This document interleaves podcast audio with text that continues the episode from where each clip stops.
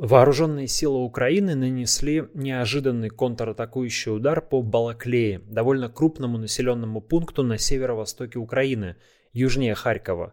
Балаклея с марта была оккупирована российскими войсками, но теперь ВСУ может вернуть над ней контроль. И в таком случае под ударом окажется северо-западный фланг крупной российской группировки, базирующейся в Изюме – в сегодняшнем ролике поговорим о том, что происходит на фронте. Как всегда, послушаем разные источники и экспертов и постараемся сделать собственные выводы. Меня зовут Дмитрий Колезев. На этом канале каждый день выходят видео с обзорами и разборами важных новостей, в том числе о войне в Украине. Подпишитесь, а я продолжу через секунду. Несколько дней назад в видео про контрнаступление ВСУ в Херсонской области я говорил, что активность украинских войск на юге может отвлечь внимание россиян от удара на совершенно другом направлении. Так и оказалось. Украинские войска внезапно контратаковали на севере, выйдя к городу Балаклея, занятому российскими войсками. Минобороны России и Минобороны Украины о происходящем молчат, каждая по своим причинам. Поэтому давайте обратимся к неофициальным источникам. Для начала к пророссийским военным телеграм-каналам. Мне они в данном случае кажутся сравнительно неплохим источником, потому что их сложно заподозрить в преувеличениях в пользу ВСУ, но они не скованы с жесткой цензурой официальных каналов Минобороны.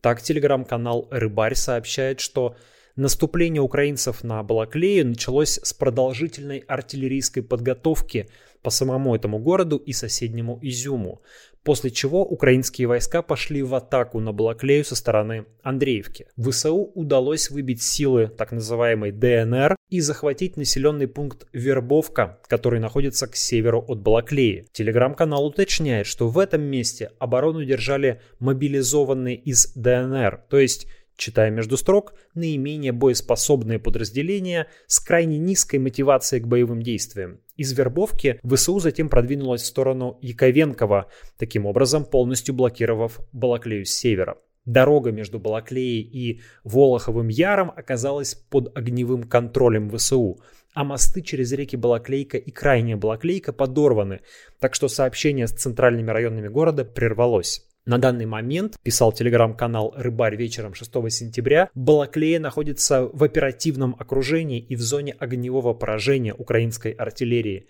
Все подъезды перерезаны огнем. Как сообщает Институт изучения войны, на юге от Балаклеи в районе населенных пунктов Байрак и Гусаровка россияне оставили свои позиции еще в конце августа, предварительно взорвав мост через реку Северский Донец. Вероятно, в эти населенные пункты ВСУ также продвинулись – потому что по ним вчера наносились удары российской авиацией.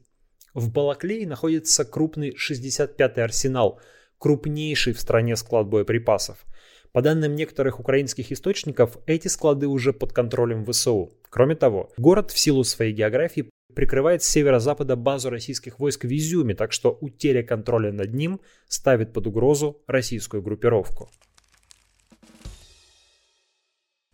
Институт изучения войны предполагает, что все-таки основные контрнаступательные действия продолжатся на юге Украины, а в районе Балаклеи ВСУ просто воспользовались ситуацией отхода основных российских войск, которых перебросили на юг для защиты Херсона. Там в Херсонской области контрнаступление также продолжается. ВСУ с помощью артиллерии и ракет наносят удары по российским позициям. Идут бои в районе населенных пунктов Терновые поды, Зеленый гай и Киселевка. 5 сентября российские телеграм-каналы сообщали, что российские войска не смогли вернуть контроль над центром населенного пункта Высокополья, над которым украинцы ранее подняли свой флаг. ВСУ же, вероятно, удалось вернуть контроль за селами Безыменное и Счастливое. В целом, за 10 дней контратаки украинцам удалось продвинуться на 10-12 километров вглубь контролируемой Россией территории. Чтобы вы понимали, что ощущают российские войска во время контратаки ВСУ, позволю себе процитировать еще один пророссийский телеграм-канал,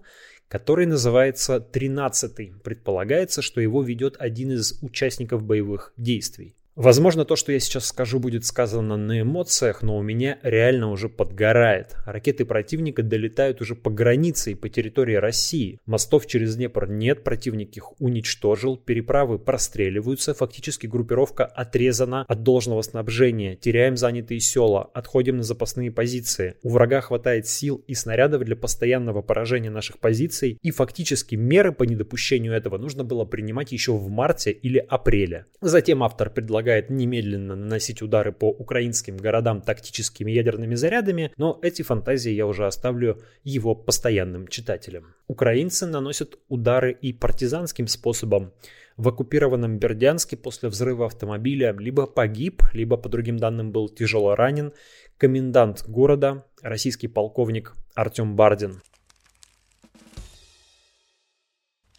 То же время, как сообщает Институт изучения войны, российские войска смогли продвинуться к югу от Бахмута. Также пока прекратились украинские удары по Крыму, вероятно, российское ПВО теперь справляется с украинскими беспилотниками, которые прежде умудрялись беспрепятственно подрывать склады боеприпасов и военные аэродромы. Но и Россия, как отмечают военные аналитики, сейчас почти не обстреливает ракетами внутренние области Украины, ограничиваясь ударами по прифронтовым территориям. Вероятно, Россия испытывает дефицит боеприпасов и ракет, так что вынуждены закупать их у Северной Кореи, о чем сообщили американские СМИ. Отмечу, что если это правда, то, скорее всего, это значит, что Китай отказался поставлять необходимые России боеприпасы. В целом, исход контрнаступления пока по-прежнему не определен, но ВСУ демонстрируют некоторые успехи и, вероятно, эффективно используют вооружения, поставленные Европой и США. Напомню, что с 1 октября еще и заработает закон о ленд-лизе, который должен еще сильнее увеличить военный потенциал Украины. Кремль пытается всеми силами изменить ситуацию, уже откровенно шантажируя Европу прекращением поставок газа и надеясь, что приближающиеся холода заставят Евросоюз одуматься. Но пока все выглядит так, что Европа готова перетерпеть тяжелую зиму ради победы Украины. В то же время США отказались включать Россию в список стран-спонсоров терроризма, оставив возможность для переговоров. Вероятно, в ближайшее время мы снова услышим со стороны Кремля намеки на ядерную войну, будем наблюдать истерику пропагандистов и увидим новые жесткие репрессии в отношении собственных граждан. Но российская военная машина, похоже, уперлась в стену и без всеобщей мобилизации не может продвинуться дальше.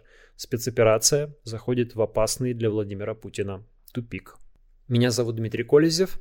На этом канале каждый день разборы и обзоры важных новостей, а еще исторические ролики и стримы с гостями. Подписывайтесь, чтобы не пропустить самое важное и интересное, а еще помогайте каналу донатами.